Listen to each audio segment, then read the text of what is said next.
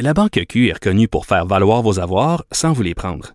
Mais quand vous pensez à votre premier compte bancaire, tu sais, dans le temps à l'école, vous faisiez vos dépôts avec vos scènes dans la petite enveloppe. Hmm, C'était bien beau. Mais avec le temps, à ce compte-là vous a coûté des milliers de dollars en frais, puis vous ne faites pas une scène d'intérêt. Avec la Banque Q, vous obtenez des intérêts élevés et aucun frais sur vos services bancaires courants. Autrement dit, ça fait pas mal plus de scènes dans votre enveloppe, ça. Banque Q. Faites valoir vos avoirs. Visitez banqueq.ca pour en savoir plus. Pas comme les autres.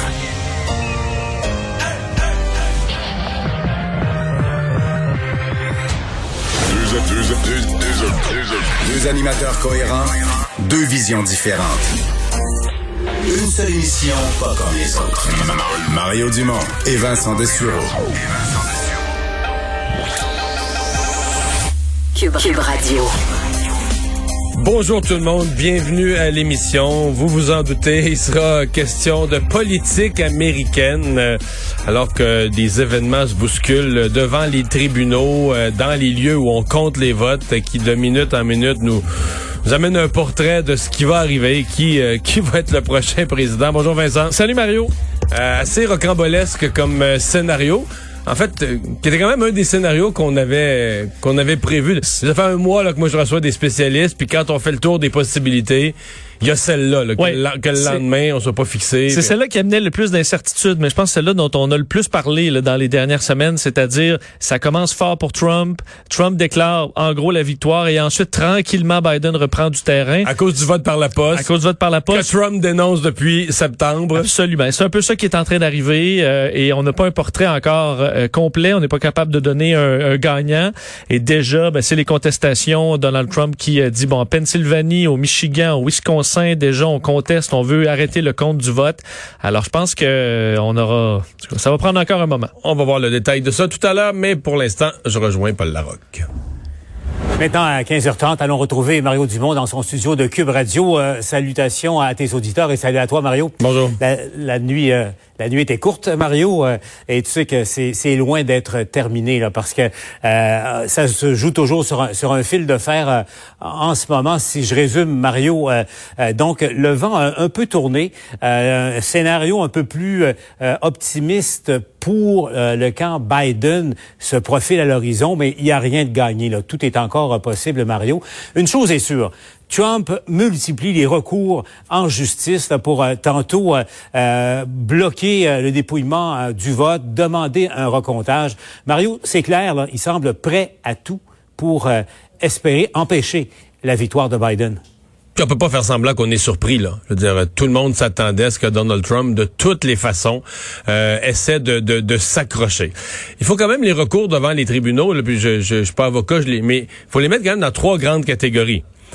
Euh, Il y a des recours, pour l'instant on n'en a pas, mais des recours qui pourraient survenir si on constate une irrégularité. Si on se rendait compte, je sais pas, mais que des boîtes de scrutin ont été perdues. Euh, ça, pour l'instant, il y en a pas.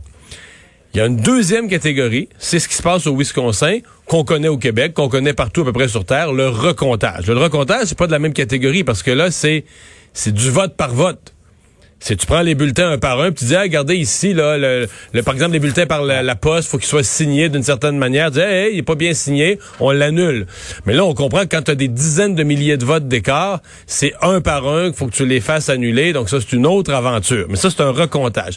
Il y a cette troisième catégorie à laquelle je vais arriver. Et ce qu'il fait présentement au Michigan et en Pennsylvanie. Et là, je dois avouer que les bras me tombent un peu. euh, où on demande carrément d'arrêter de compter les votes. Paul, à la limite, là, je pourrais comprendre là, que ça l'énerve, les, les nouveaux votes qui vont entrer dans la poste aujourd'hui ou demain, donc les, les votes qui ont été postés avant l'élection, mais qui vont rentrer, que la poste va livrer après, qu'on conteste ça, même si, dans ma tête, si tu as fixé les règles du jeu, puis tu as dit aux gens, c'est de même, ça marche, faut qu'ils soient oblitérés de la poste à telle date, faut que tu respectes, une fois que les règles Le du jeu sont fixées, faut que tu les respectes, mais dans le cas du comptage, Paul, les gens ont voté.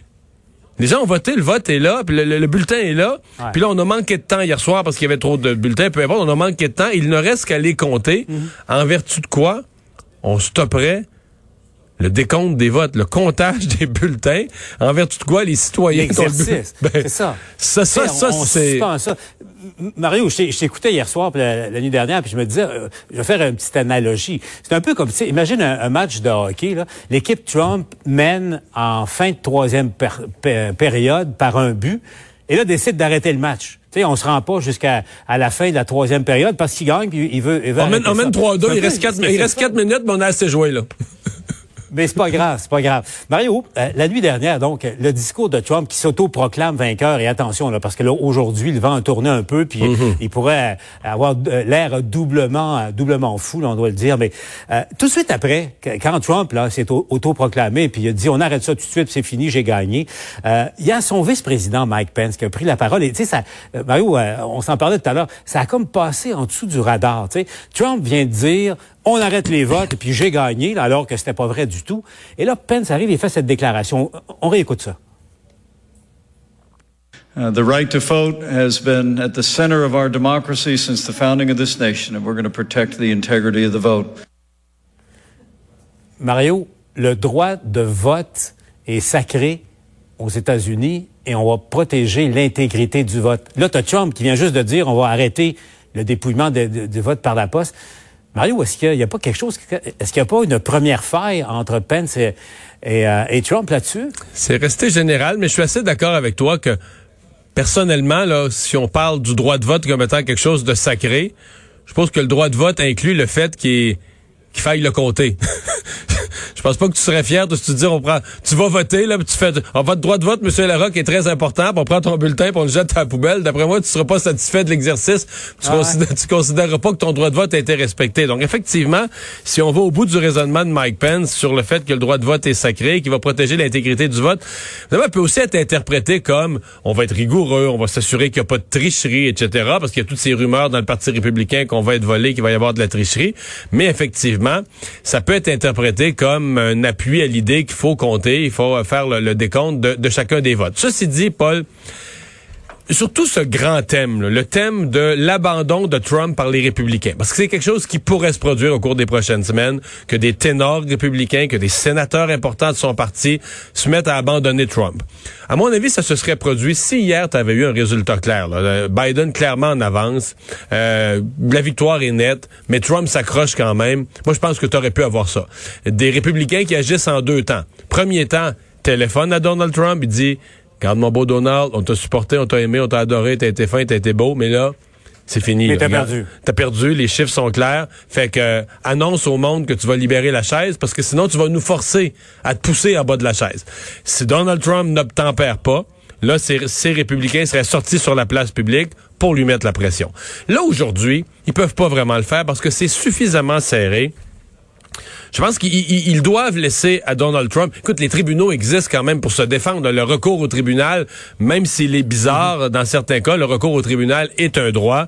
Dans le cas d'une élection serrée, on ne voudra pas la première journée où Donald Trump euh, fait appel aux tribunaux, on voudra pas lissier les jambes tout de suite. Ce, serait indécent de la part de, ses alliés républicains. Parce qu'on va laisser passer quelques jours, on va laisser plus de votes être comptés. Là, on va voir. Advenant que le résultat au niveau des chiffres, au niveau des votes comptés soit clair, euh, peut-être que si on se rend compte que les, les recours devant les tribunaux sont de mauvaise foi, sont pas fondés sur de réelles irrégularités, là, on pourrait avoir justement quelques voix républicaines qui viennent dire à M. Trump, euh, c'est fini, là. C'est fini. C'est... Et là, on le rappelle, on le disait, Mario, ça, ça joue sur un fil de fer. Là. En ce moment, on regarde tous les scénarios possibles. Et celui que euh, où Trump pourrait gagner, euh, on peut pas l'écarter, c'est encore possible.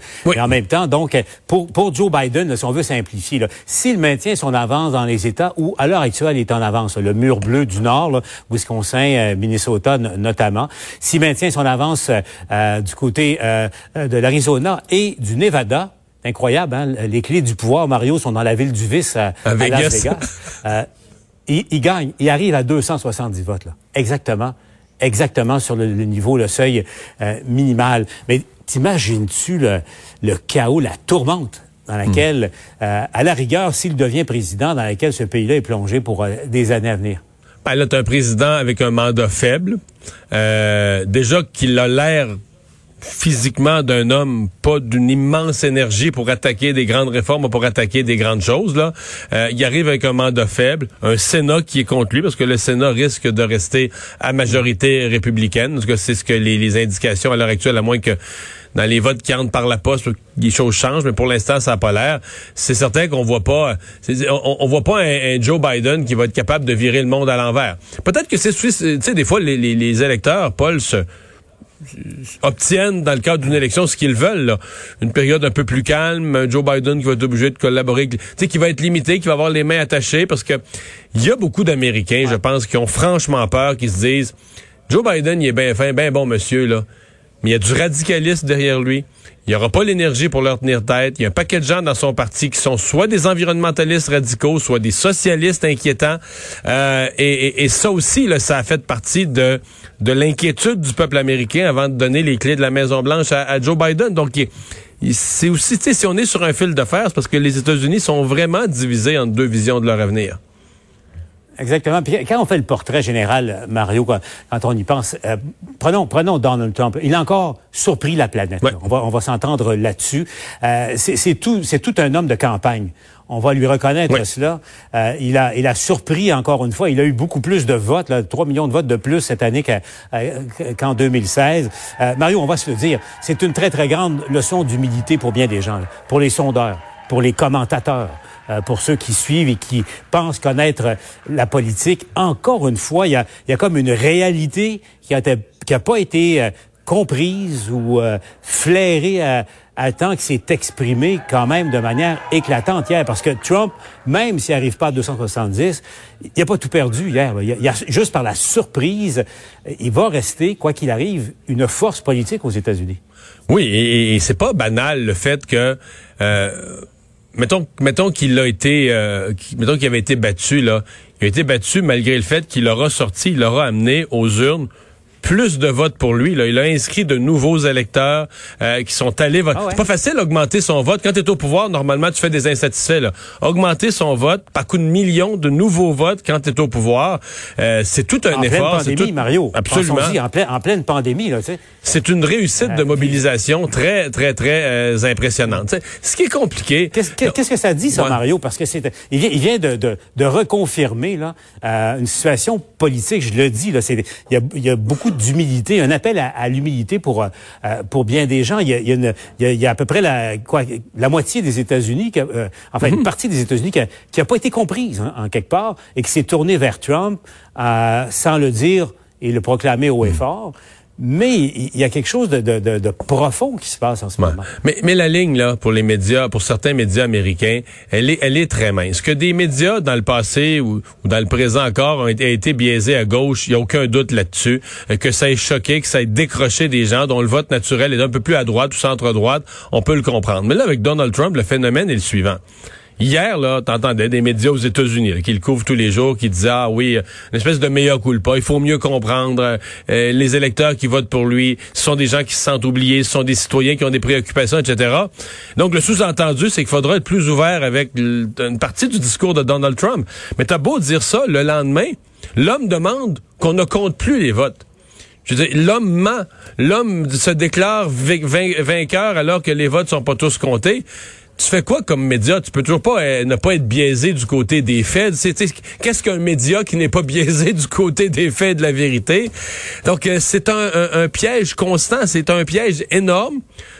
par exemple, par rapport à la vérité, sur n'importe quel chiffre, dans la vie, il y a des interprétations, des opinions, faut respecter les opinions, mais il y a des faits. Il y a des choses que, tu affirmes un fait, là, un taux de chômage, un ci, un ça, tu vas vérifier dans, dans le livre, ou tu vas vérifier dans les listes, ou tu vas vérifier dans les données, les faits. Donald Trump ment. Ni les faits, dit d'autres faits, ment. Et ses supporters disent, enfin, en voilà un qui nous dit la vérité. Tu fais quoi? C'est quoi le bon traitement de ça d'un média? Là?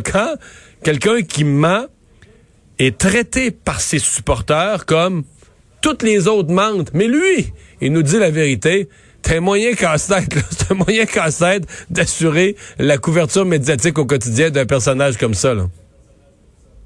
Ah ouais, bon, toi et moi, on a beau en parler, mais euh, tu as, dû sentir, toi aussi, euh, euh, ici au Québec, ça a été accueilli, enfin, parce que ce matin, au réveil, les gens pensaient que Trump avait gagné. Ça a été accueilli comme un, lendemain de veille, comme un lendemain de brosse. Là. Marianne Lapierre, entre autres choses, allait rencontrer des gens. Écoutons ça. Moi, je comprends pas, là, comment ça se fait que ce gars-là, là, tel qu'il est, là, qu'il n'ait pas été battu à plate euh, couture. Là. Non, vraiment, je comprends pas les Américains, moi, là. là. I hope uh, Biden wins, but uh, I'm very disappointed with the states, with their political... Ben, je pense que, point de vue euh, image, je pense qu'on est mieux avec un président comme Biden. Euh, ben, je pense qu'on a l'air à l'aimer quand même. Il y a des choses, je pense qu'on comprend pas, mais regardez, c'est comme ça. Quatre ans de plus, la Troisième Guerre mondiale va éclater. J'ai peur à ça. C'est vrai, c'est vrai. C'est vrai, Mario, qu'il y a des, il y a des gens qui sont euh, très craintifs. En terminant, c'est Véronique Dubé qui, qui, qui, qui deux, deux, deux choses sur ces, deux choses sur ces commentaires. D'abord, la Troisième Guerre mondiale, soyons honnêtes avec le président Trump, là, tout le monde a parlé de guerre de bombes. Il n'est pas belliqueux. Il a évité tous les conflits armés. C'est si on veut trouver du positif dans son mandat, il, ah il a éloigné les États-Unis de tous les conflits armés. Donc, on peut ne pas aimer sa politique, mais là-dessus, il faut, faut donner les, les, les faits. Deuxième chose, sur son style, on a, si on veut comprendre ce que les Américains pensent de Donald Trump, il faut accepter une chose. Il a fait de la télé-réalité. Pour l'Américain qui vote Trump, nous, on analyse chacun de ses propos, de ses comportements, de ses mensonges. On trouve ça épouvantable, de les insultes aux autres chefs de gouvernement, les messages Twitter. L'Américain qui aime Trump juge son résultat. L'économie va bien, telle affaire, telle affaire. Le reste, c'est un show. ils se disent, la politique, c'est un show. Trump donne un show on en rit, il insulte un tel, ben c'est ça, l'autre là, qui, qui se défend, c'est, c'est un show. Et, si si on n'accepte pas cette notion-là, je sais que c'est un peu cynique, mais si on n'accepte pas cette notion-là, on comprend pas, parce qu'évidemment, ceux qui supportent Trump, c'est pas vrai qu'ils ne le voient pas, qu'il fait des, des incongruités puis des affaires bizarres, puis que les autres chefs de gouvernement font pas ça insulter, puis tout ça. Ils le voient. Mais ils disent ça, c'est un show.